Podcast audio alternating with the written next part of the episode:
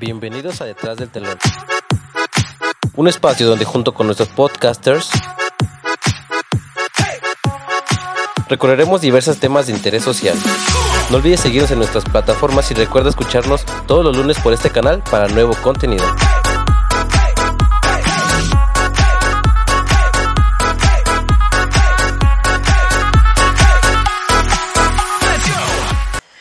Bueno, pues, hola, ¿qué tal? ¿Cómo están? Bienvenidos a este nuevo podcast.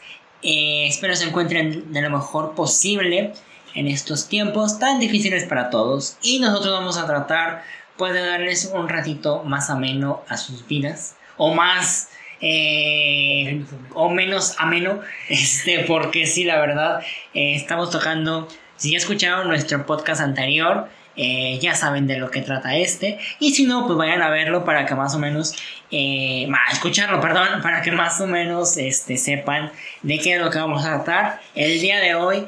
Que vamos a hablar del papel del hombre en la actualidad. El hombre no como, más bien el hombre como género.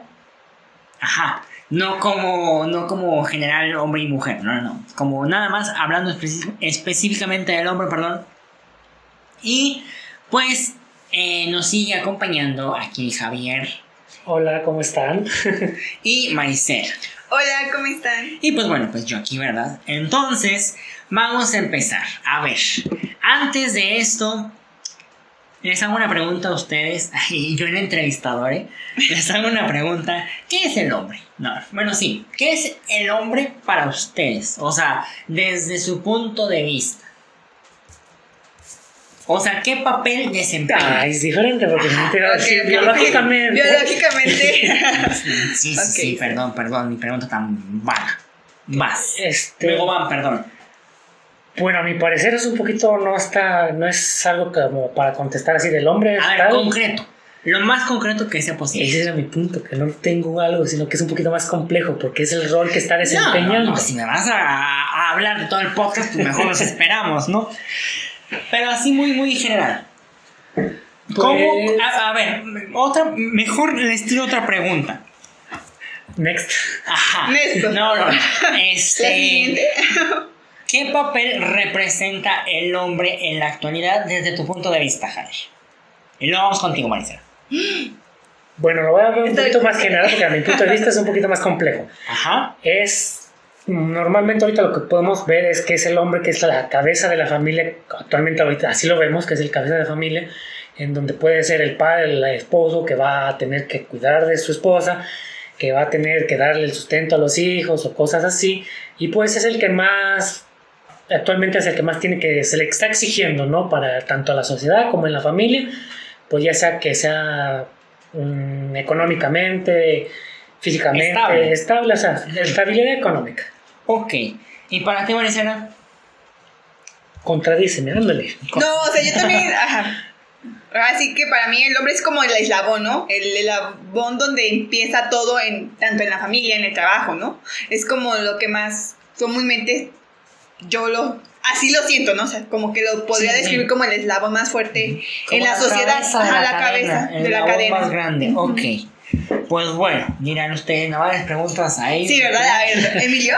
Yo creo que el hombre en la actualidad, en la actualidad, tiene un papel muy estigmatizado por los movimientos eh, de inclusión en todos los sentidos.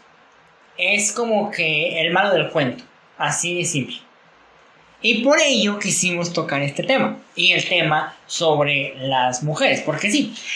Y aquí Javier se está mordiendo la, la, la, la, los, labios. los labios porque quiere, quiere gritarme y escupirme la cara, pero Susana distancia.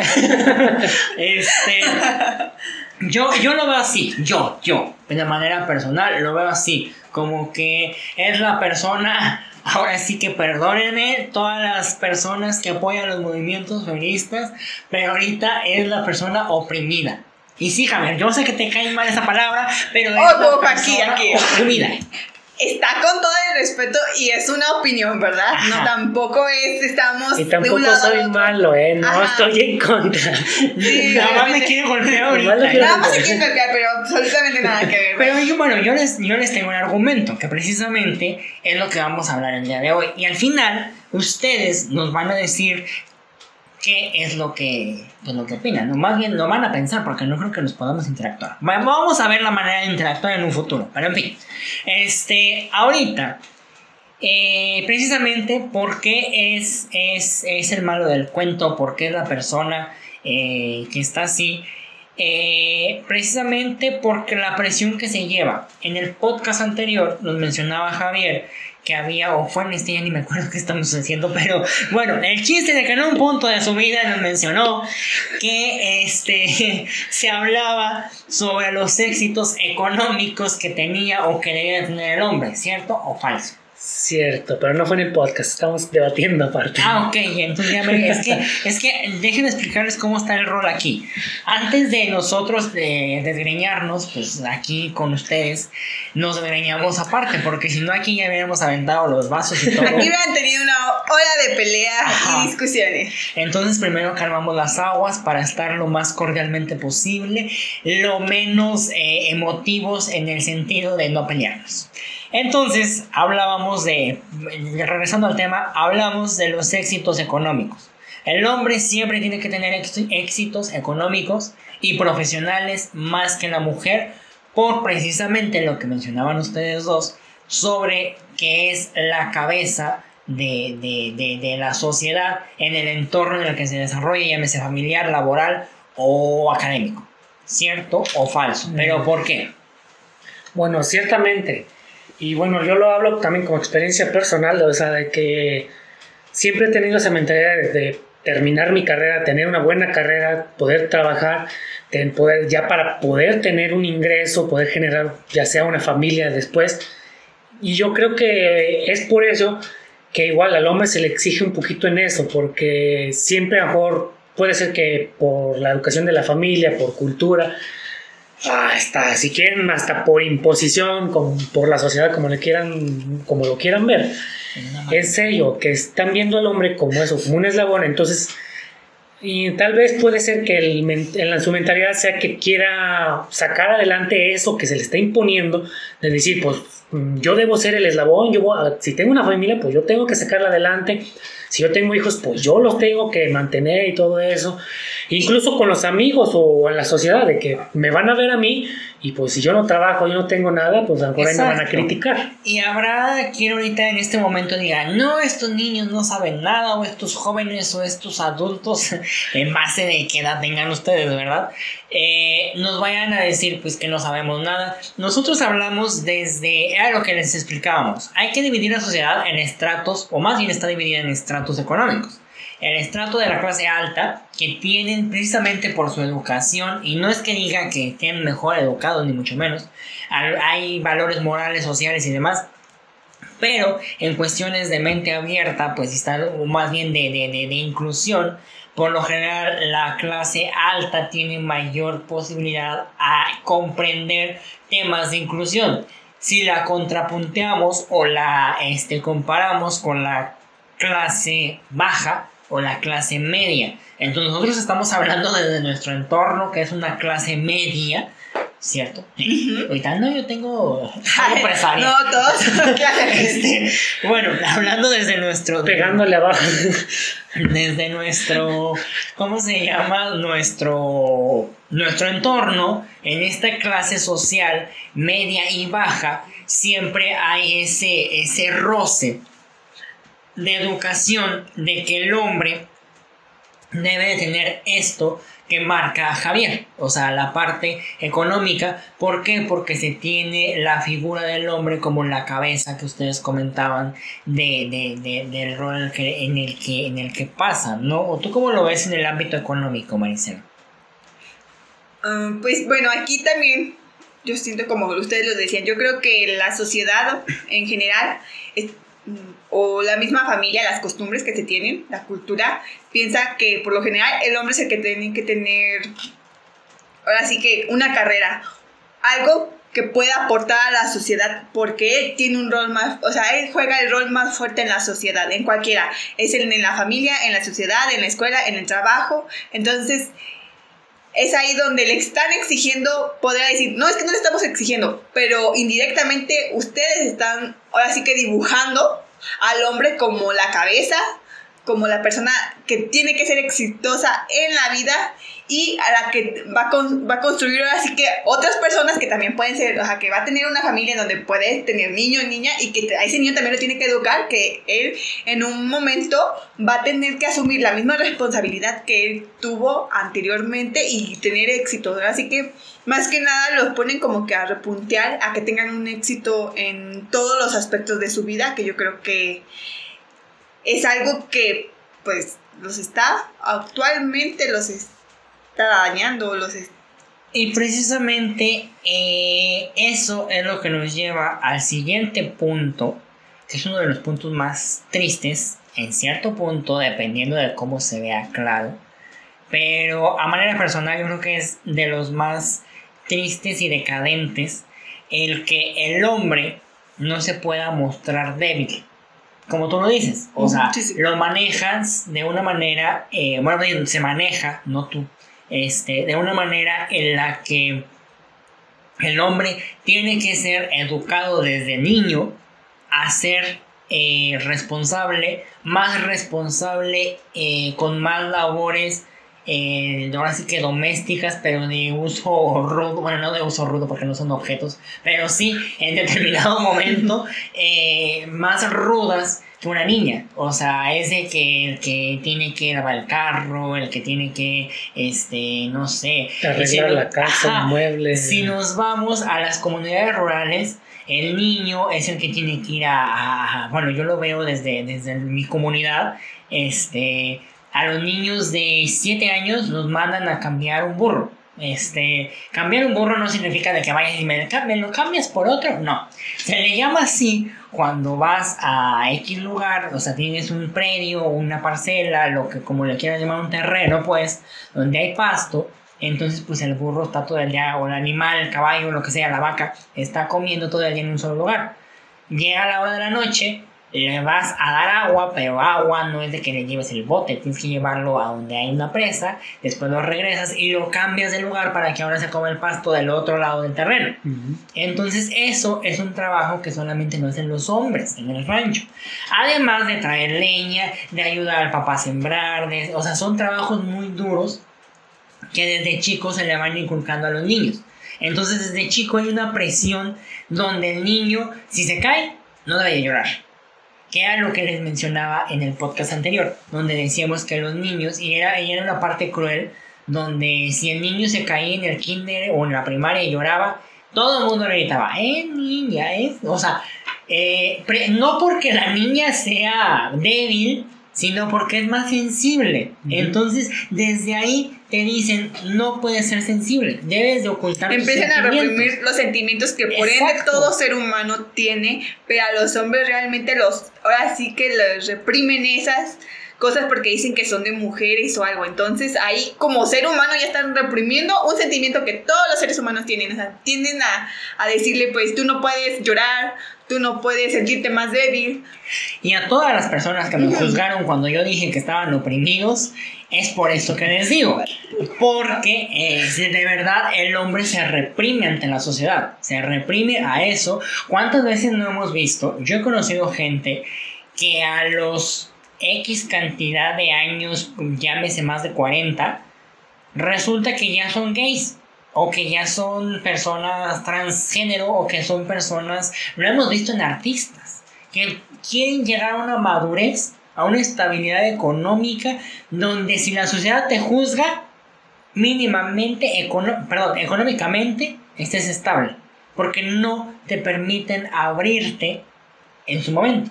O porque tus papás vivían, o porque la presión, o sea, la presión familiar, o porque cualquier cosa, pero ¿cuántas veces no vemos eso? O sea, hablando del plano ya muy, muy extremista. Hablando de un plano así, pues lo vemos desde niños, lo que se está reprimiendo en los sentimientos, ¿no? Y no solamente los sentimientos, yo creo que en toda, en toda la manera de ser del hombre, ¿no? En cómo se viste, en cómo dice. Y luego, aparte, perdón, viene la contraparte donde ahora la mujer, en muchos de los casos, yo digo, yo me atrevería a aseverar que en un 80% quiere un hombre romántico. Entonces, como, o sea, te contrapunteas, ¿no? O sea, ¿cómo quieres que sea sensible si todo hasta cierto punto lo estabas limitando y después quieres que sea detallista, romántico y eso cuando de niño te decían que no fueras eso? ¿Me explico? Sí, sí, sí. ¿Cómo lo ves, Javi? es Porque que- mira, tú tienes el jogote de los españoles lleno de cosas que quieres decir. No, bueno, ahorita estaba- me estaba planteando eso que No lo que mencionas. Ajá. Que bueno, muchas de las veces es con respecto también a lo que te vende la sociedad. Porque normalmente yo siempre lo he visto de que en la televisión lo ves al hombre perfecto, bueno, o piensan que la mujer quiere ese hombre perfecto, Marcado. marcado, pe- príncipe azul, guapo, ojos azules, güero. Pero en realidad, cuando les preguntas a, bueno, así, a amigas, a las mujeres, te dicen, no, no, a mí no me gusta ese tipo de hombre, a mí me gustan, no sé, tal vez más pequeños, más marcados, morenos, barbones. Es mucho de eso. Entonces, entre hombres siento que es un poquito más de que sea al- entre hombres marcarse eso de que, que si de- debes de verte de cierta manera, debes comportarte de cierta manera y no ahorita que tú meti- metiste eso de la mujer, o sea, es un poquito con respecto a la mentalidad de cada uno. Ah, no, claro, va cambiando. Por ejemplo, ahorita vemos mucho, y ustedes no me dejarán mentir, la corriente. eh, bueno, voy a tocar dos puntos. La corriente de la onda coreana, donde el hombre no es el típico macho masculinizado ni nada. Es el hombre más fino en sus facciones eh, faciales. En su, en su carácter no es el hombre musculoso, sino el hombre más, más mm, esbelto pero marcado. Bueno, pero en esa parte, tú has mencionado No, un no, punto y antes, nada más para cerrar, ¿y cuántas niñas no están enamoradas de esos niños? Exacto. Sí, bueno, como tú lo mencionas, ahí te está diciendo la ola coreana. La ola. Pero, aunque no se pide en, en cualquier país, pero en, específicamente los asiáticos, como tú dices, no muestran al hombre, al- nos muestran al hombre fino, al hombre que se maquilla, al hombre que se... Pero es muy reprimido en la sociedad. Aún sigue siendo reprimido en la sociedad porque Corea parece como un país extremadamente machista en el cual no solamente sucede en Corea, sino que en Japón, en Tailandia, etcétera, en muchos países. Y como tú dices, ahorita Pero la no, el- y, y es otro prototipo. Sí, de exacto. que ya te está cambiando el- el- la mentalidad donde la mujer en realidad no quiere a ese, bueno, sí quiere, pero Ajá. no en muchos casos a ese hombre macho mexicano. Sí, o sea, yo creo que ahí es donde están abriendo camino y que todavía sigue muy estigmatizado en países latinoamericanos, en donde como que la masculinidad se debe a que sean fuertes, a que no... Pero- Y nos están presentando como que otra idea en donde está ahora sí como que está conmocionando a la gente o a los hombres que han sido educados de que eso no es hombría. Y que se es- ve mal, pero vende. Pero eso es lo, es lo que me volví a traer al punto. Es lo que te está vendiendo. Ajá. Por ejemplo, eh, ahí nosotros personalmente no sabemos cómo se vive allá en el, en el caso de los del K-pop en Corea no sabemos cómo se vive. Exacto. Más sin embargo, nosotros más vemos la imagen, vemos la música, vemos los bailes, estamos viendo nada más la imagen. Exacto. Y a lo Y mejor como- eso es lo que a, a las mujeres aquí en Latinoamérica les está Les está llamando, llamando la atención. como mexicano, ¿cuántas veces no has escuchado a la gente que no, en especial a los hombres que no son, o a las personas que no son fan de esas cuestiones de K-pop? ¿Cuántas veces no he escuchado que se pronuncian de que hay esos Son gay. eh, gays, pero con la palabra con J? Este, ¿por qué ves eso? ¿Por qué ves lo otro? O sea, y entonces, o sea, sí tiene mercado, pero también se está oprimiendo también. Porque cuántas, aquí en México, estaría bueno hacer un, un censo de cuánta gente se cuida su piel. En Y es hombres. eso. En Exacto. hombres. Porque llega, y, y- y- y yo creo que ahí es donde, donde no se puede mostrar débil el hombre, porque no se, no, no se cuida la piel. Y compara tú un hombre casado y una mujer casada.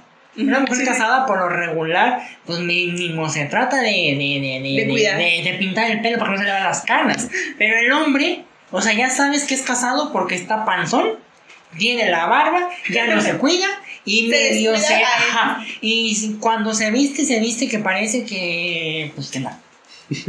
Entonces, pero es ese, ese estereotipo también, de que ya eres un hombre casado, ya para qué te cuidas. A mí me ha tocado en esa comunidad, les digo, donde está, donde el hombre que se quiere cuidar, le dicen, pero ¿para qué te cuidas si ya te casaste? Exacto. Ya agarraste algo. Te dice, o sea, se escucha tan estúpido, pero te dicen, ya agarraste algo, ya para qué te cuidas. Ah, o al mismo tiempo como tú dices, cuidarse. Hay un caso de un mexicano que ha estado viviendo en Corea, que él dijo que sus amigos cuando lo fueron a visitar le dijeron, oye, como que ya estás más cambiado, ¿no? Que sí, como que ya estás muy acá con la onda coreana, porque usaba maquillaje, pero él para su trabajo, como se dedica ya como a la televisión, pues se tiene que maquillar y cuidar, o sea, ¿no? Son hábitos que tiene que tomar y mucha, y dice que sus amigos le dijeron, ay, como que te estás maquillando mucho, ¿no? Ya te anda gustando. Y él dice, yo no lo vi mal porque yo estoy creciendo, como que estoy compartiendo Cultura, durante, ajá, con Ajá. cultura durante mucho tiempo, pero acá en México, dice, acá mis amigos como que ya me ven como que bien de, ya me estoy pintando, ya estoy haciendo, entonces Porque- es como que... Y es que se ve mal porque los primeros, yo me acuerdo que en los 2000, o sea, de los 2010 para atrás, cuando llegó la onda metrosexual, todo el mundo decía, es que son gays. Ajá. Hasta la canción que se hizo famosa de Metro Metro. Ay, sí. Y que todos dicen, toma, que dice esa canción, ¿no? Saludos a Maniquitita. Este, entonces, eh, ella en realidad sí cantaba una, una canción que era metrosexual y, y la gente dice, pero ¿qué es eso? O sea, en realidad eso existe. Y ya cuando empezaron que, que poquito maquillaje y ya, pero muchos también, eh, volvemos a lo mismo. Como eran, tenían una parte homosexual, Ujú. se agarraron de que eran metrosexuales para ocultar su homosexualidad y al final como que fracasó la idea de, de, de cuidarse, ¿no? cuidarse. Pero en realidad, o sea, sí te pones a pensar en ese sentido, ¿no? Sí. Y ya yéndonos a una parte este, más, más, a ver, espérenme, que Maricela aquí. No, les quería preguntar, o sea, ya vimos, estábamos en el tema de sentimentalismo, pero hay una parte que no hemos tocado, como que nos fuimos a la parte de, ok, pero ustedes en las relaciones con las mujeres, ¿ustedes Ah, han visto? eso era lo que iba. Mi pregunta es aquí, ¿ustedes creen que, que expresan todos sus sentimientos al momento de que ustedes están en una relación y después de cortar esa relación, la comparte con alguien o ustedes sienten, o sea, ¿cómo, cómo ven esa manera ustedes? ¿Cómo expresan la manera en cuando inician ustedes una relación y cuando cortan ese, cómo es el proceso que Yo ustedes viven? conozco a alguien, es que aquí hay dos planos. hay dos planos muy importantes como hombres. Porque para ser hombre, eh, vienen, vienen primero los que son gays, Ajá. que son más expresivos, y los que son este, heterosexuales. La parte gay siempre tiene a sus amigos gays y les- es como, tiene, de, de hecho psicológicamente se dice que el polo eh, femenino, que es el polo eh, izquierdo, no, el polo derecho me parece. No recuerdo los polos, si hay un psicólogo por ahí me corrige por Sí, redes creo que es el hemisferio dere- eh, derecho, el de las mujeres. Ajá. y el izquierdo es el... Entonces, uno de esos polos hace que el hombre, eh, más bien que la mujer sea más expresiva y el otro que el hombre sea más frío y calculador. Entonces, se dice que las personas eh, homosexuales tienen ambos polos desarrollados al mismo grado, entonces por eso son como que más fáciles de, de abrirse con sus amigos. Y yo creo que lo has visto, Javier, cuando llega alguien y te dice, ay, no, es que fíjate que corté eh, con esta persona y te, abre completamente. A diferencia de tus amigos heterosexuales, que pues nunca se habla. De hecho, ya nada más te dice, corté, vámonos de peda. Y se acabó. Ah, mm, pues sí. Porque también conozco otra persona que es heterosexual, que cuando cortó con su novia, la última exnovia que tuvo, se alejó de sus amigos y jamás se dieron cuenta de, de, de- bueno, sí se dieron cuenta porque la chava contó, este, pero él se alejó. Y yo creo que mm, muchas de las veces eso pasa, que se alejan de, de, de, de la gente, se aíslan precisamente por reprimir. Como que tienen miedo a demostrar la debilidad, que en, en sí no es una debilidad, solamente que ellos la sienten como que una debilidad del sentimiento de expresar lo que sienten en ese momento porque piensan o ha sido inculcado por su familia que eso está mostrando debilidad, ¿no? ¿O cuántas de las veces volvemos a lo mismo, perdón Javi, ahorita vas tú. En las relaciones de la secundaria, no ves que a mí me llevó a tocar unos compañeritos que decían, es que no chilles por ella, al fin que... em, Hay muchos peces en el agua. Ajá, por no decir otra vulgaridad. Este, hay muchos que no, hombre, que mira, te presento a unas que para que tengas tu, bueno, no decían tengas relaciones sexuales, decían otra palabra más vulgar. Eh, se utilizan mucho los de Sinaloa. Pero como tú dices, hay hasta estudios relacionados con sociales en donde demuestran que un hombre tarda más tiempo en asimilar una ruptura a lo que tarda una mujer y la mujer eso es debido a que Pero cuenta y no expresa. y el hombre como no lo expresa y no lo habla él está sufriendo solo y le cuesta más salir de ese bache. Y como lo comentó Emilio Así pasó con un amigo que, pues en ese lapso lo único que pudo hacer él fue aislarse. Entonces, ha, ha sido comprobado científicamente que los hombres tardan más en una ruptura amorosa, siempre son los que va a, o sea, en- hay casos, claro, pero siempre son los que va, van a tener un sentimiento más encontrado o que les va a doler más que a las mujeres. Bueno, ahí es un buen punto y hace rato estábamos discutiendo eso. Sí, de hecho, habla Javier, porque ya te oprimimos mucho. Con respecto a eso, porque, por ejemplo, mm, primera, en primera instancia, a lo mejor los que nos están escuchando van a decir, obvio, porque la sociedad lo está exigiendo así, y como lo estamos, hace rato estábamos platicando de que la sociedad les exige de que pues no muestren sus sentimientos, de que no llore, de, De que sean fuertes. de que sean fuertes porque eres machito, eres hombre. Emocionalmente y físicamente.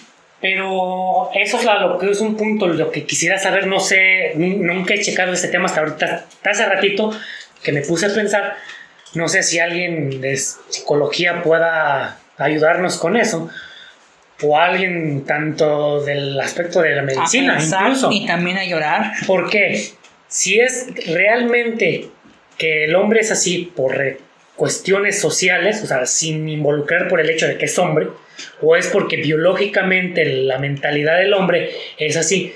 ¿Por qué digo esto? Porque tanto, por ejemplo, una experiencia, yo le comentaba hace rato que aquí a Emilio y a Marisela, por ejemplo, yo, a mí nunca en mi familia me dijeron, eres hombre, eres machito y no debes llorar. Nunca fue así.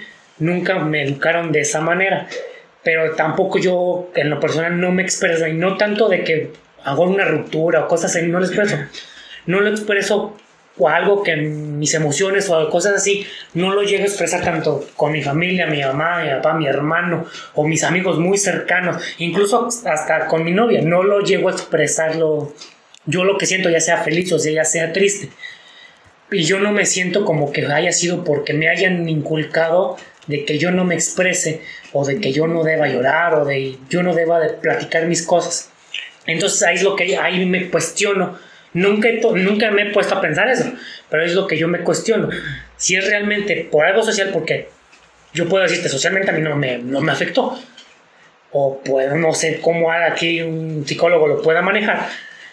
Pero entonces biológicamente es porque el hombre es así. En muchos casos puede ser de eso, de que el hombre no se platica, entre amigos no se platica. Por el hecho de que sea socialmente, de que entre hombres los- la sociedad lo está diciendo que no sea así. O sea, porque si realmente como hombre no es algo que te marque o no es algo que tú expreses naturalmente. Es lo que quisiera saber. Nun- Nunca he tocado ese tema, la verdad desconozco. Mira, vamos a hacer No una... puedo defender una postura ahorita porque la verdad desconozco en ese punto. Vamos a hacer una dinámica en redes sociales y vamos a hacer nosotros nuestra propia evaluación. Vamos a hacer una publicación en nuestras páginas donde vamos a, específicamente para los hombres, donde vamos a preguntar si en realidad les cuesta trabajo expresarse emocionalmente. Para que si nos están escuchando, por favor, vayan y la contesten. Si eres hombre si eres mujer, pues se la pasas a tu esposo, a tu novio, a tu hijo, a lo que sea. Para de ahí sacar nosotros después, en un futuro, una evaluación sobre ese tema. A lo que me comentabas, o a lo que comentabas aquí entre nosotros, eh, hasta me estaba comiendo un dulce, me lo saqué porque iba a contestar. este, yo les comentaba, yo les platicaba antes de, les digo, de grabar este podcast, y mencionaba que este, en su punto eh, más crítico, más bien cuando llegas a un punto en el que llevas una parte psicológica o una parte de autoconocimiento, la misma eh, persona especialista en psicología te dice que remontes hasta dónde te estás oprimiendo y por qué. Haces un análisis donde dices, bueno, ¿cuál fue el factor que cambió ese, ese, ese, ese, para, ese paradigma o esa, o esa forma de yo reprimirme? Porque les explicaba. Y yo creo que analicémoslo desde un punto. De niño, lloras. O sea, si fue una naturaleza del hombre el que se reprimiera, desde bebé los niños no llorarían ni, ni, a diferencia, por ejemplo, lo voy a poner un ejemplo bien estúpido, pero si lo ves, eh, por ejemplo, con los pollitos, eh, o con cualquier otro pajarito, eh, o cualquier ave, muchas de las veces las aves este, machos salen con más plumas que las aves hembras es muy diferente a lo mejor a que si dijeras tú, ah, es que es hombre porque no llora, o ah, es que es hombre porque no grita ni pide de comer ni nada. Yo creo que como seres humanos siempre nacimos eh, expresivos. Y conforme vas forjando tu eh, vida, vas, reprimiéndote en ciertos puntos. Habrá que ver cuál fue el detonante o cuáles fueron los detonantes para que cada quien se reprimiera. Porque ahora, esto lo vemos en la cultura. Si nos vamos por países, ve cómo son de afectivos y de abiertos las personas de otros países, como por ejemplo las personas que se besan, este, dos hombres, que no me acuerdo qué país es, donde se saludan de beso, este... Francia. Francia, ¿verdad? Ajá, sí. Que los hombres se saludan de beso. Y eso es mal visto en México, es mal visto en una sociedad, no en una, no en un género como tal. Si lo ves, un, un, un español es más, o sea, bueno, las personas que nos escuchan en España, este, son más expresivas eh, eh, eh, emocionalmente en todos los sentidos. Hablan muchísimo de sexualidad, hablan muchísimo de todo esto. Entonces esto yo siento de manera personal que es algo social de nuestro entorno, de nuestra sociedad como mexicanos y de nuestro entorno como eh, personas. No que somos una, una, una, raza, como lo mencionaba Hitler Azul, de que no sentimos, no. En realidad sí sentimos, pero nos reprimimos, creo yo. Y ya dije mis fundamentos, punto y aparte. Entonces, ¿algo más que quieras agregar, Javi? No, pues la verdad. bueno, sería cuestión de analizar. Me dejaste sin palabras. Pero entonces yo, yo lo veo Me voy a llorar al baño. Qué bueno, nomás con el punto de los bebés es que es la única forma de comunicarse. No es tanto por el sentimiento o lo que sientes, sino es una forma de comunicarse. Ay, ahora resulta que cuando llora el porque lo pellizcan no sintió. Pero esa es una forma de. Porque hay personas. Es tu forma de expresar. Ah, no, pero en cambio, por ejemplo, vuelvo a otro ejemplo estúpido. Pégale a un animal de la misma manera que le pegas a un niño, o más bien de la misma manera que le pegas a otro niño, y evolucionadamente, o yo me voy mucho a la cuestión evolutiva. Pero también a la conciencia que posee el hombre, ¿no? Entonces, por ejemplo, a, esa parte, y aparte a los niños chiquitos, ¿cuántas veces no ves a los niños de 3 años que lloran y le dicen, no llores porque eres hombre? Entonces, a ellos te están reprimiendo. Pero siempre y cuando es eso, que se esté educando. Y a las personas que no se les educó así. Pero es que a lo mejor no fueron tus padres, sino la sociedad.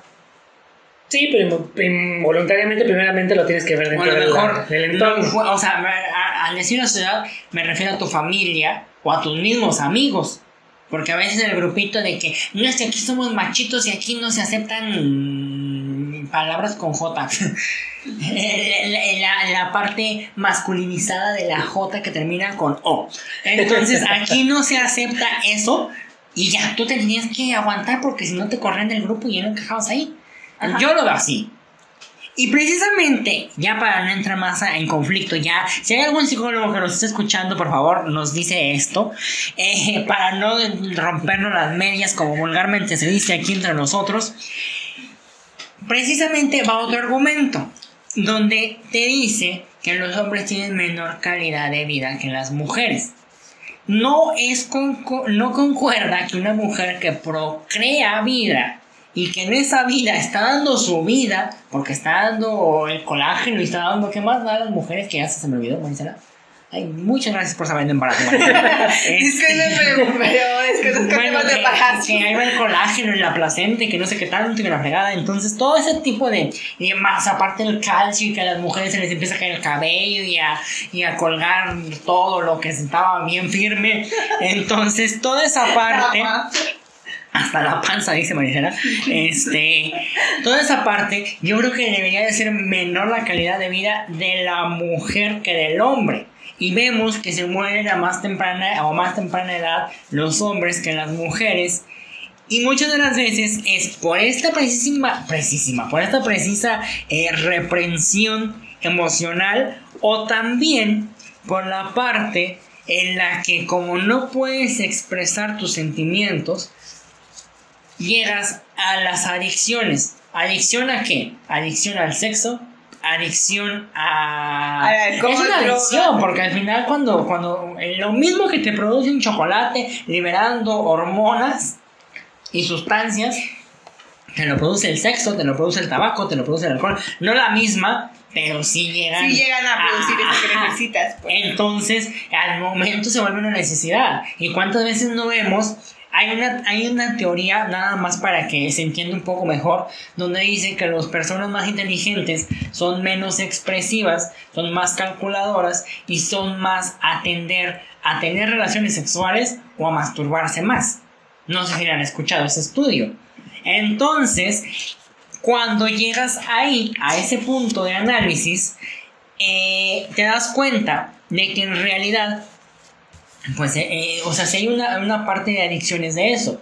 Y luego vemos, yo eh, hace unos días escuché una plática donde mencionaban que las mujeres, que muchas de las veces los hombres contrataban sexoservidoras nada más para platicar.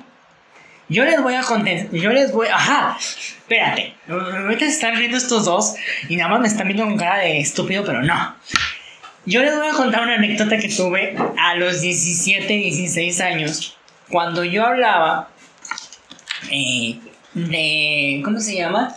Cuando yo venía una vez del antro, sí, ya sé, a los 17, 16 años andaba en el antro, sí señores, andaba en el antro. ¿Cómo? No Tenía una sé. vida de- No- una vida de excesos. Una vida de excesos y ahorita por eso Sí. estoy demacrado. Sí, sí. Uy, de veras. Eh, entonces, en esa vida de excesos que tuve, dos veces me tocó ir en un taxi y llevaban damas de compañía. Esas damas de compañía son damas de compañía.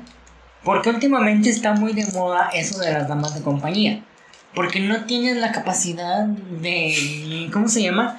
No tienes la capacidad de estar hablando con la gente y en esa falta del hombre de una interrelación eh, afectiva y de comunicación afectiva y efectiva, llegas a hacer eso. ¿Por qué? Porque resulta que no tienes pareja, que no tienes nada.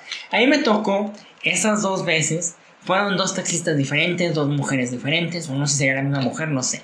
La mujer iba de copiloto, yo, me- yo no le hago la parada al taxi. Yo estaba esperándolo en una calle muy transitada que conocemos aquí en, en San Luis, perdón, como la Alameda. Estaba ahí entre la Alameda y este, la, la Plaza del Carmen. Ahí hay un callejón. En ese callejoncillo estaba yo esperando el taxi. Este. Y luego no le hice la parada a ese señor, precisamente porque llevaba una mujer. Dije, pues va ocupado, ¿no? Y me dice, ¿quiere taxi? Y yo, sí. Y yo dije, pues la mujer se va a bajar. Al momento de que le digo, pues sí, dice, pues súbase. Dije, bueno, en lo que me subo, la señora se baja, ¿no? Cuando veo que no se baja, dije, una de dos, o me van a secuestrar, o es su esposa. Y resulta que dije, pues ya que vi que avanzó unas cuadras, dije, no, no me van a secuestrar. ¿Quién va a querer niños feos como yo, verdad? Entonces, no me secuestraron. Pero iba escuchando la conversación de ellos. Inclusive en una de esas veces me tocó hasta opinar ahí. Yo dije, no, sí, fíjese que sabe qué. Eh, donde le decía, me recuerdo mucho de esa. La otra eh, fue más rápida y no, no, no escuché bien la plática, pero era similar. En esta, él hablaba de que su esposa no lo entendía, que nada más le pedía dinero, que tenía que pagar las colegiaturas y que se había quedado sin dinero. Y la señora, no, es que ya te dije que mira, que entiende la que no sé qué tanto, que la fregada, que cómprale esto, que cómprale aquello. O sea, en lugar de que le estuviera dando sexo, le estaba dando consejos. Y dices, tú puedes ser su amiga. Pero no. O sea, una mujer que se viste extravagantemente, pues no tiene amistades, porque estamos conscientes de que hay una red de prostitución atrás de ella que pues no te va a permitir tener amistades, ¿no? Pero no vamos a enfocar en esa parte, pero bueno, esa era la parte que les quería comentar. Y hay estudios donde dice, solo que ahorita no tengo los datos, pero en, esa misma encuesta que les, ¿cómo se llama? Que les vamos a hacer en Facebook o en las redes sociales, eh, les vamos a, a mostrar que esos datos donde precisamente los hombres ya muchas de las veces no pagan por sexo, sino porque los escuchen. Pero es raro porque ¿por qué no vas con un psicólogo? Pero luego viene el estigma social de que eh, los psicólogos son para locos y bueno, ya estoy hablando mucho yo, ahora siguen hablando ustedes porque no están trabajando dulces y no me dicen nada. Bueno, con ese punto. Puede ser, no, también desconozco mucho de ese tema, pero de ser así, ¿por qué, digamos que estás pagando, que no es por sexo, sino por una compañía? ¿Por qué pagar si puedes tener a alguien la sexoservidora, la dama de compañía, no es alguien que conozcas. No es alguien que tú puedes decir, pues es alguien de confianza. ¿Por qué no simplemente con las personas cercanas a ti puedes expresar eso? Hay, cosa, hay una cosa muy importante.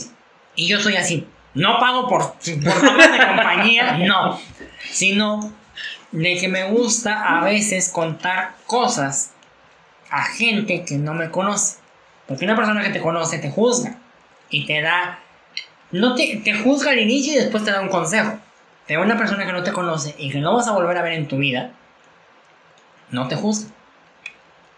No te juzga, te da un consejo y ya. Y ve ahorita el auge que se tiene con las plataformas digitales como, eh, bueno, sin, a veces no toma el podcast, pero como Megle, como todas esas partes donde hay gente que busca platicar con gente que no conoces platicas y te dan una plática. Yo te digo porque yo he hablado con. Me he metido en esas páginas nomás para ver qué pedo. Tinder. no, a esas no. Me he metido a las otras páginas. A otras parecidas. A otras parecidas, pero no, no faltan sexo. No, este.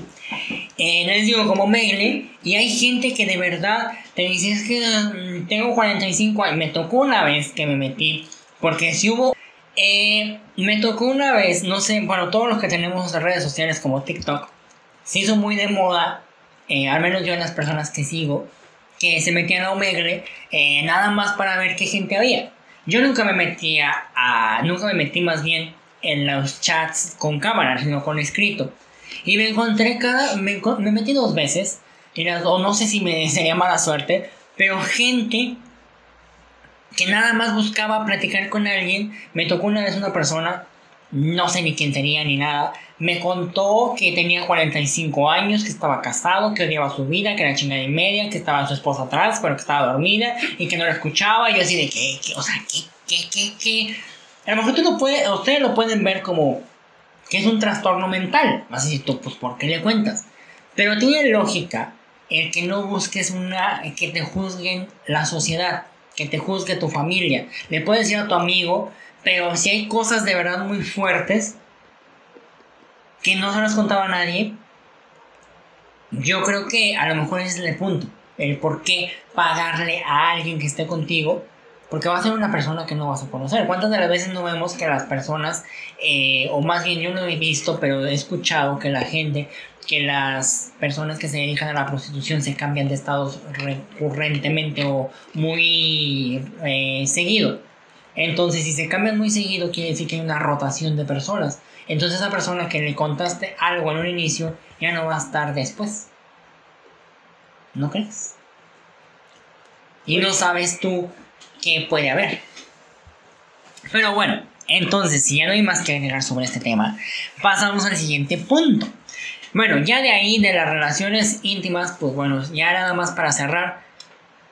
El hombre, y eso quiero que lo hable Javi, eh, donde dice, nos explicabas hace ratito, de por qué el hombre era más tachado como sexoso.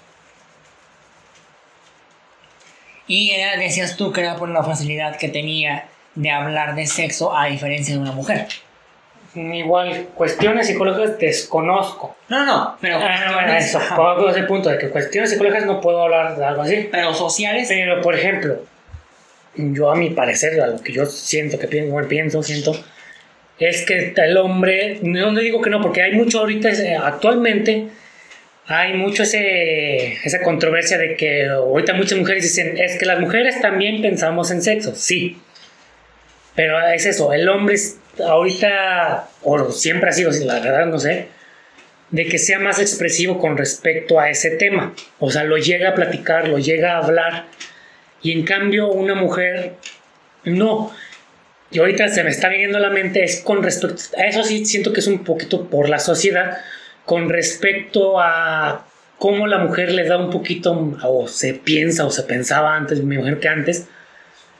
Ahorita en la actualidad ya cambió todo, pero que la mujer le daba un poquito más de valor a las relaciones sexuales y el hombre hasta cierto punto no tanto.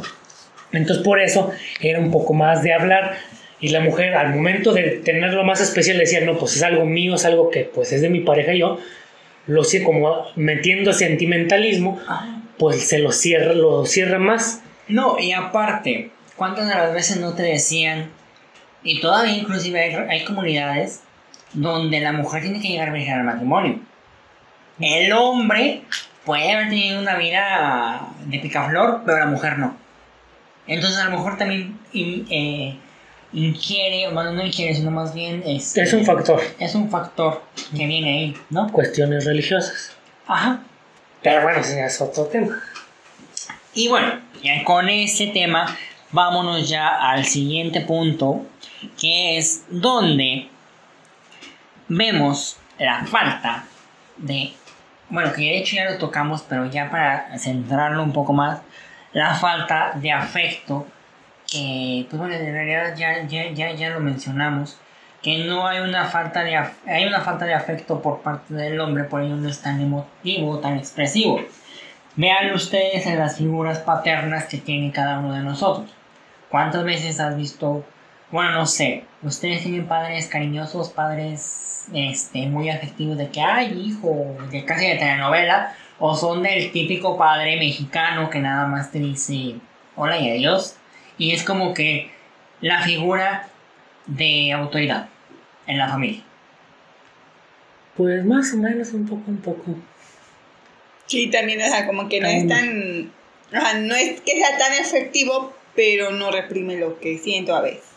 O lo Sí, sí, que- sí, pero, o sea, a diferencia de tu mamá, o de un- Mm. pues sí, de las mamases que son más, de las mamases, de las Ujú. mamás que son más, este, pues más expresivas, más hasta con la chancla te andan andando, y el hombre es como que, Bueno. o cuántas veces de chiquito no te decían, no hagas esto porque no me a tu papá. Entonces te crean la imagen de autoridad y de una persona recia, como Sí, se bueno, diría en el es- norte. Como tú dices, bueno, yo creo que ahí también va en base a la confianza, ¿no? Porque, bueno, en, en cada familia yo siento que la mamá cumple como que con el deber de ser la, la parte de la confianza, ¿no? De tenerle más a hablar que la de tu papá, que se lo ves como autoridad y que te pueda regañar en algún caso de eso, ¿no? Entonces, como que es como que la autoridad de aquí se hace. Y ahora viene, bueno, eso es por la parte de que no son tan afectivos. Ujú. Y de ahí viene lo que se quiere o lo que se está logrando en la actualidad, que de ahí les va. Yo creo que Javi, yo, yo, yo soy más a la antigua, yo me quedé con ese patrón, pero Javi les va a hablar de, de, de- del hombre actual. Sí, del hombre actual. De por qué eh, ya no se busca un hombre así, sino se busca en muchos de los casos un hombre para compartir, de que la crianza de los niños sea compartida, de que el cambio de pañales sea compartido, de que el que haga de comer sea compartido y todo eso. Eh, pues bueno, eso de Que es la parte inclusiva. Ah, Pues sí. Más que nada es por todas las tendencias, todo lo que se está viendo en la actualidad. Más con todo eso de la liberación de la mujer y todo eso en la sociedad, pues entonces eso es lo que se está tratando de hacer. Yo en lo personal, o sea, yo vivo con, y también tengo esa mitad un poquito más con la, el- la, esa vista tradicional de la familia. Pero más sin embargo también comparto eso de que La mujer ahorita, en la actualidad, es libre de poder hacer lo que quiere, libre de poder trabajar, libre de poder estudiar y no depender de un hombre. Porque igual sí, se ha estado peleando incluso con algunos movimientos y ahora anteriormente no, porque era la, la, forma tradicional de ver a la familia, que el hombre trabajaba y la mujer se quedaba en casa. Ahora no. Ahora cuando vemos a muchas mujeres estudiando, cuántas carreras ya se llenan de mujeres, que a veces la que tú pensabas que eran de puros hombres, ahora hay más mujeres. Ahorita, por ejemplo, nosotros lo podemos ver que en la, en la ingeniería en donde nosotros estudiamos, no es de puros hombres. Antes se creía eso de que hay ingeniería de puros hombres y nomás se van, van y ligan con las de enfermería porque allá son mujeres. Ese es un punto, o sea, una ideología que se tenía. alma mater. Pero bueno, eso era antes. Ahorita pues ya ves que las mujeres ya están saliendo, ya están terminando carreras, están trabajando. No, en sus planes inclusive, inclusive es, no es de buscar un marido, tener una casa y una familia sino es buscar, tener mi trabajo, cumplir mis sueños, tener mi casa, mi carro, mis viajes. Compartir el crédito en Infonavit para sacar puntos y sacar nuestra casita. Eso. Pero eso ahorita ya lo están viendo más como, si viene pareja, bueno, si no, pues también yo tengo mis cosas. Hasta yo, en, eso yo la verdad estoy totalmente de acuerdo, la verdad mm, está perfecto eso. Porque ya no está, no es que dependa, y a lo mejor sí anteriormente por la sociedad que así lo demandaba, era que si una mujer dependía de, del marido que hubiera tenido porque antes no se tenía oportunidades. En la actualidad, pues ya hay más oportunidades tanto para la educación, en cuestiones laborales, en cuestiones incluso sociales. La mujer ya no depende del hombre. Y eso está perfectamente. Aunque sí, ya ahorita con los movimientos, ahorita es muy. mucha controversia. Y la parte.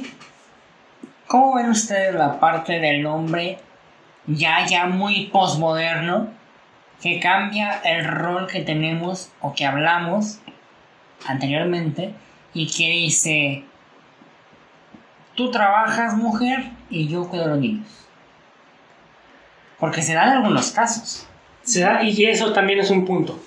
Porque, por ejemplo, aunque muchas mujeres defienden mucho de que las mujeres vayan a trabajar y no deben estar en la casa, no deben cuidar hijos, otra parte de mujeres defiende eso, de yo quiero quedarme en mi casa, a mí me gusta tener a los hijos y que el hombre se vaya a trabajar. En el caso contrario, creo que les pregunto. Pues la verdad... ¿El hombre se quiere quedar en la casa?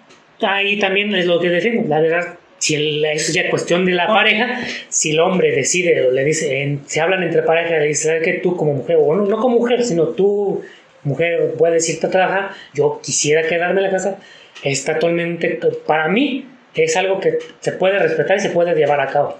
Porque ahorita vemos una inclusión en las leyes mal empleadas. En México, no sé si en el mundo está igual, pero en México vemos que la mujer, y perdón que sea así, no soy machista, se los juro, pero cuando un hombre o llegan a un divorcio de un matrimonio, ¿quién gana la patria protestar de los hijos? En su mayoría. La mujer.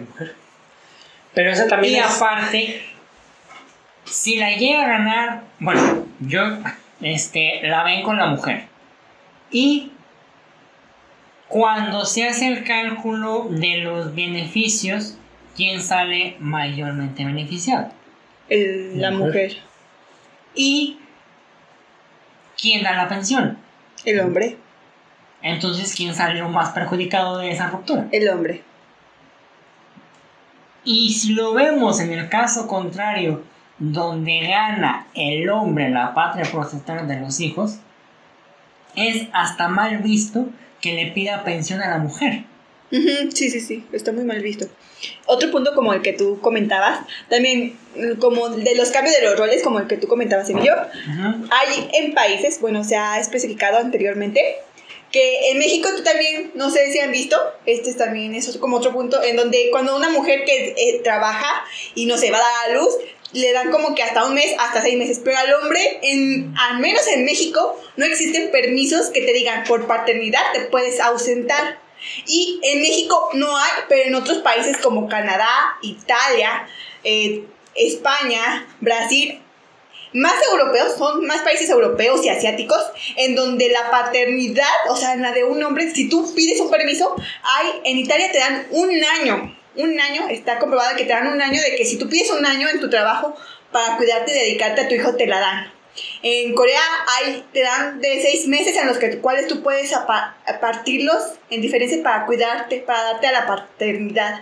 Hay en Canadá, te dan dos meses si tu esposa se acaba de liberar, te dan dos meses que tú puedes ocupar y tú puedes decir que ellos. Pero en México hay un estudio en donde solamente a lo mucho te dan siete días. Y eso, bien toma, o tres. Y ya para el siguiente te tienen, porque esa es cosa de mujeres. Y eso aquí en México al menos paternidad, así que tu licencia por paternidad no existe y si no te van a burlar de ti, te van a decir, ay, ¿cómo para eso? Pues si tú no pariste, ¿no? Entonces te quitan como ese está la igualdad de género. Exacto. Sí, y hay, hay, estudios en donde hay países donde se están abriendo esa brecha y en donde hay países donde sí te dicen, sí creen que la paternidad sea un punto importante en los hijos y en el hombre, pero en México exactamente no hay ninguna ley, ni hay, ni existe la palabra de permiso por paternidad. Si bien de chiquitos, o sea, hay una discriminación, sí, lo acepto, por, para, por, más bien para las mujeres, eh, en cuestiones de que Ay, corre, el último llegar es, se utilizaba mucho ese término cuando yo estaba chiquito. El último llegar es vieja. Ajá. el último llegar no sé qué. Entonces. Es niña, sí. Ajá, es niña. Ya eras niña ya, y que tenías que quitar el rol. O sea, sí lo entiendo. Pero también hay que ver que las leyes ahorita ya no están siendo equitativas, sino que están, al menos en México, están haciendo beneficiarias para una parte. Y si ahorita hay movimientos feministas no quiero creer que el día de mañana haya movimientos pues machistas, masculinistas. Masculinistas, porque sí, la ley no está siendo equitativa y está consintiendo la demanda social de un sector. Y está muy bien, y es muy respetable, y qué bueno que lo hace. Pero también no puedes quitarle a uno para darle a otro. O sea, no eres Peter Pan. Mira, pues concuerdo con eso que dices. Y sí, tampoco no me van a tachar de machista, ¿verdad? la verdad, estoy de acuerdo con los movimientos feministas con respecto a que sí se haya un equilibrio con respecto a hombres y mujeres que sean iguales, con lo que mencionas ahorita, con lo de la paternidad. Obviamente se deben ver todos esos aspectos, no solamente de la mujer, sino también, y no me digo, ay, también al hombre, porque también pobrecito, no, sino que sea una igualdad social, o sea, decir, hay que ser iguales, no personas, hombres, mujeres, ante la ley no ver más por uno, no ver más por el otro. Que sí, ahorita me puse a analizar eso con respecto de la paternidad, obviamente si lo, te lo pones a pensar, sí, ok, la mujer necesita ese tiempo por las cuestiones de que médicamente o por su salud, obviamente tiene esa recaída de su cuerpo, no puede estar laborando. Laborando, exacto. Pero más sin embargo, o sea, debería de haber algo para que se pueda compartir eso. No, y aparte, lógicamente, o sea, si lo vemos de un punto razonable moral, la mujer acaba de sufrir un desgarre. Y es eso lo que me con el punto de salud. Exacto, acaba de sufrir un desgarre este, en sus genitales, acaba de dar a luz y todo.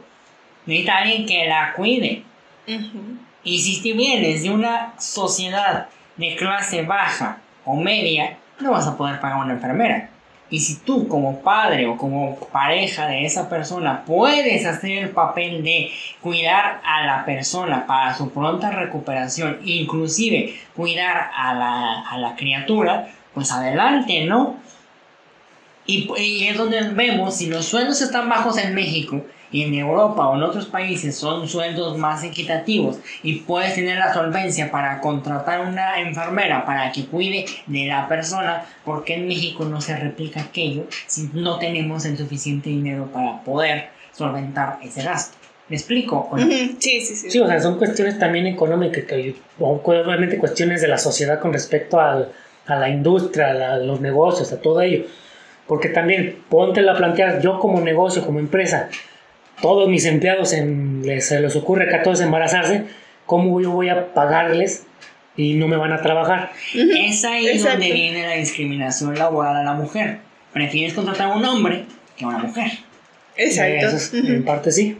¿Por qué? Porque a una mujer le tienes que dar eso, le tienes que dar, este, ahorita, pues bueno, ya se está dando mucho que ya es el Día de la Mujer, y por lo regular se le da el día de la mujer a la mujer. Se le da el día de la madre, se le da el día de. Pues el día de. Hay, una, hay otra, otra parte de la lucha de la violencia contra la mujer, es otro día. También se les da el día, o se les dice, bueno, si quieres tomarlo, lo tomas, y si no, pues no. Pero no se les descuenta. Entonces económicamente para el empresario es más rentable contratar a un hombre porque también inclusive hay veces que la persona, el mismo hombre, es explotado físicamente en un trabajo donde es un trabajo mental. Pero te dicen, carga una caja porque el cargador ahorita se nos acaba de caer y la carga. En cambio, una mujer, ¿cómo le pides que cargue una caja si su fisiología o fisionomía no le permite cargar mucho? Aparte, no la vas a estar cargando postales a cada rato. Y ojo, esto no es machista, ¿eh? No, no, no. O sea, es que es algo real. Es cuestión real. Es, es como decimos, y voy a tocar un tema súper sensible, pero es como decimos, vemos una mujer en el camión con un bebé, siéntese. Vemos un hombre en el camión con un bebé y alguien se para. Vemos una mujer eh, viejita y siéntese. Vemos un viejito y, ah, al fin que es viejito y tiene fuerzas. O tan solo sin que sea anciano o sea embarazado, simplemente es mujer, párate. Y como saben, y ahí es donde entra la paradoja de a quién le cedes el asiento si está un viejito y un embarazado. Y nada más hay un asiento. O el viejito se sienta abajo y la embarazada arriba o... o otra. o de verdad le cedes el asiento o no se lo cedes porque van a pensar que ellos no pueden y lo estás también atacando. Porque actualmente, bueno, también ya nos estamos metiendo otros, otros puntos sensibles. Sí, sí, sí. Pero, son cuestiones que volvemos a lo mismo. Caen en base a la masculinidad. Que si se está tratando de meter y de incluir a las partes feministas, a la parte de la mujer, pero también hay que ver lo que hay detrás de eso, que en este caso pues es la parte del hombre. ¿Algo más que quieran agregar sobre este tema? Pues... Porque ya lo hicimos muy extenso y la gente ahorita a estas alturas hay dos posturas de nuestros oyentes, los que están a favor y los que ya nos dejaron de escuchar. Entonces, los que ya nos vetaron. Los que ya nos vetaron y les van a hacer memes por andar hablando de estos temas. Eh, pero bueno, espero de verdad nosotros vamos a tocar el tema también de las mujeres, no sabemos si antes o después de esto, pero vamos a hablar también del papel que desempeña y por qué se llega a esta discriminación y por, a esta lucha y a estos movimientos tan amplios. Pero desde aquí yo nada más me restaría decirle, antes y ahorita les cedo la palabra a ustedes, eh, a los hombres de verdad, ábranse en cuestiones emocionales porque eh, sí, cada vez investiguen mucho sobre los salud. Eh, hay unos libros muy padres, yo les voy a recomendar uno. No recuerdo el autor porque pues soy Peña Nieto este, y no recuerdo quién es el autor, pero se llama este sanar, se llama curar el alma para sanar el cuerpo o al revés, no recuerdo. Y ya voy a estar como, no, sí, ya, ya, apliqué la de Peña Nieto, de, me acuerdo que leí la Biblia. No, pero este sí, es algo más así de, de, de ese. Entonces también se lo dejamos en la liga para que lo vean, este, el nombre eh, de, de ese libro. Está muy padre, donde se hace un estudio de cómo ingieren las emociones en las partes eh, de las enfermedades donde dicen que los que tienen cáncer son porque son muy rencorosos, los que tienen, más bien los que tienen, este, ¿cómo se dice? Eh, diabetes son los que son muy rencorosos, los que tienen cáncer es porque en realidad son muy, este, aprensivos, los que tienen, o sea, se desglosa todo. No quiere decir que sea, ya sé que hay un médico escuchándonos que va a decir que no es cierto, pero en sí las emociones sí fungen un papel muy importante y si como hombres se están reprimiendo emocionalmente, y esto en un determinado futuro se logra comprobar, puede que de ahí entendamos por qué la mortalidad del cangrejo, no, por qué la mortalidad del hombre a tan temprana edad en comparación con la mujer. ¿Algo más que quieran agregar ustedes? ¿Un mensaje para los hombres? Pues principalmente que espero les haya gustado lo que hemos estado platicando. Hoy hemos estado a lo mejor tocando temas sensibles que a lo mejor para ustedes lo que nos están escuchando puede ser que los ofenda, puede ser que les agrade, puede ser que estén en contra, a favor. Pero tengan en cuenta que aquí lo más estamos platicando, nada, vamos a ver diferentes posturas. Sí, va a haber a lo mejor otros temas donde vamos a estar totalmente en contra, totalmente a favor. Pero a fin de cuentas la última opinión la tienen ustedes y ustedes crean su propio criterio. No nos crean a nosotros, no me crean a, a mí, a Emilio, a Marisela lo que pueda decir que yo pueda afirmar o podemos afirmar, sino ustedes piénsenlo con lo que hemos platicado, investiguenlo, léanlo, pues principalmente para ustedes, para que vean que la sociedad así está funcionando y que pues qué van a hacer ustedes el día de mañana. Como padres y como integrantes de. Maricela. No, pues solamente como lo han dicho ya mis dos amiguitas que están aquí, Ajá. Pues son puntos, ahora sí que tómenlos muy subjetivamente. O sea, nosotros estamos dando una opinión y esperamos que eso les sirva, que les abra la mente y que puedan investigar más sobre, pues ahora sí que el tema. Sí, aquí prácticamente nada más queremos abrir la mente. Tengan en cuenta que este es un blog de opinión para abrirte la mente y hacerte que exhortarte a que investigues, porque muchas de las veces la duda es lo que hace que evolucionemos como personas. Tienes, vean los, los más eh, los avances científicos han surgido de ahí, del por qué. ¿Por qué esto? ¿Por qué aquello? ¿Por qué aquello otro?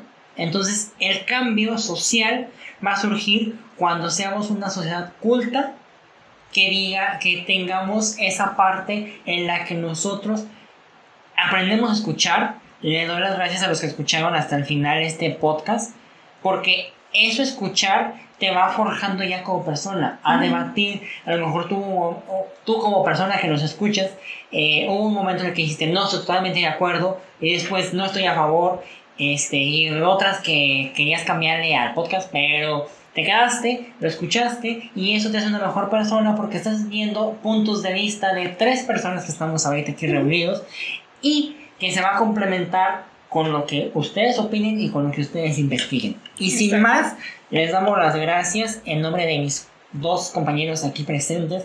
Les doy las gracias por quedarse hasta el final y les damos la despedida. Esperamos que les haya gustado.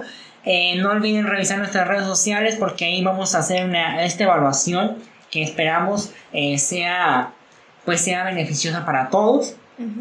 Y pues nosotros también como personas siguen aportando un granito de arena, ¿no? Imagínense que ustedes nos contesten, tengamos algo que sea tendencia eh, y que de ahí podamos sacar algún estudio o alguien que nos aporte, sería muy padre para, sobre todo, para no para evolucionar, sino para mejorar la sociedad.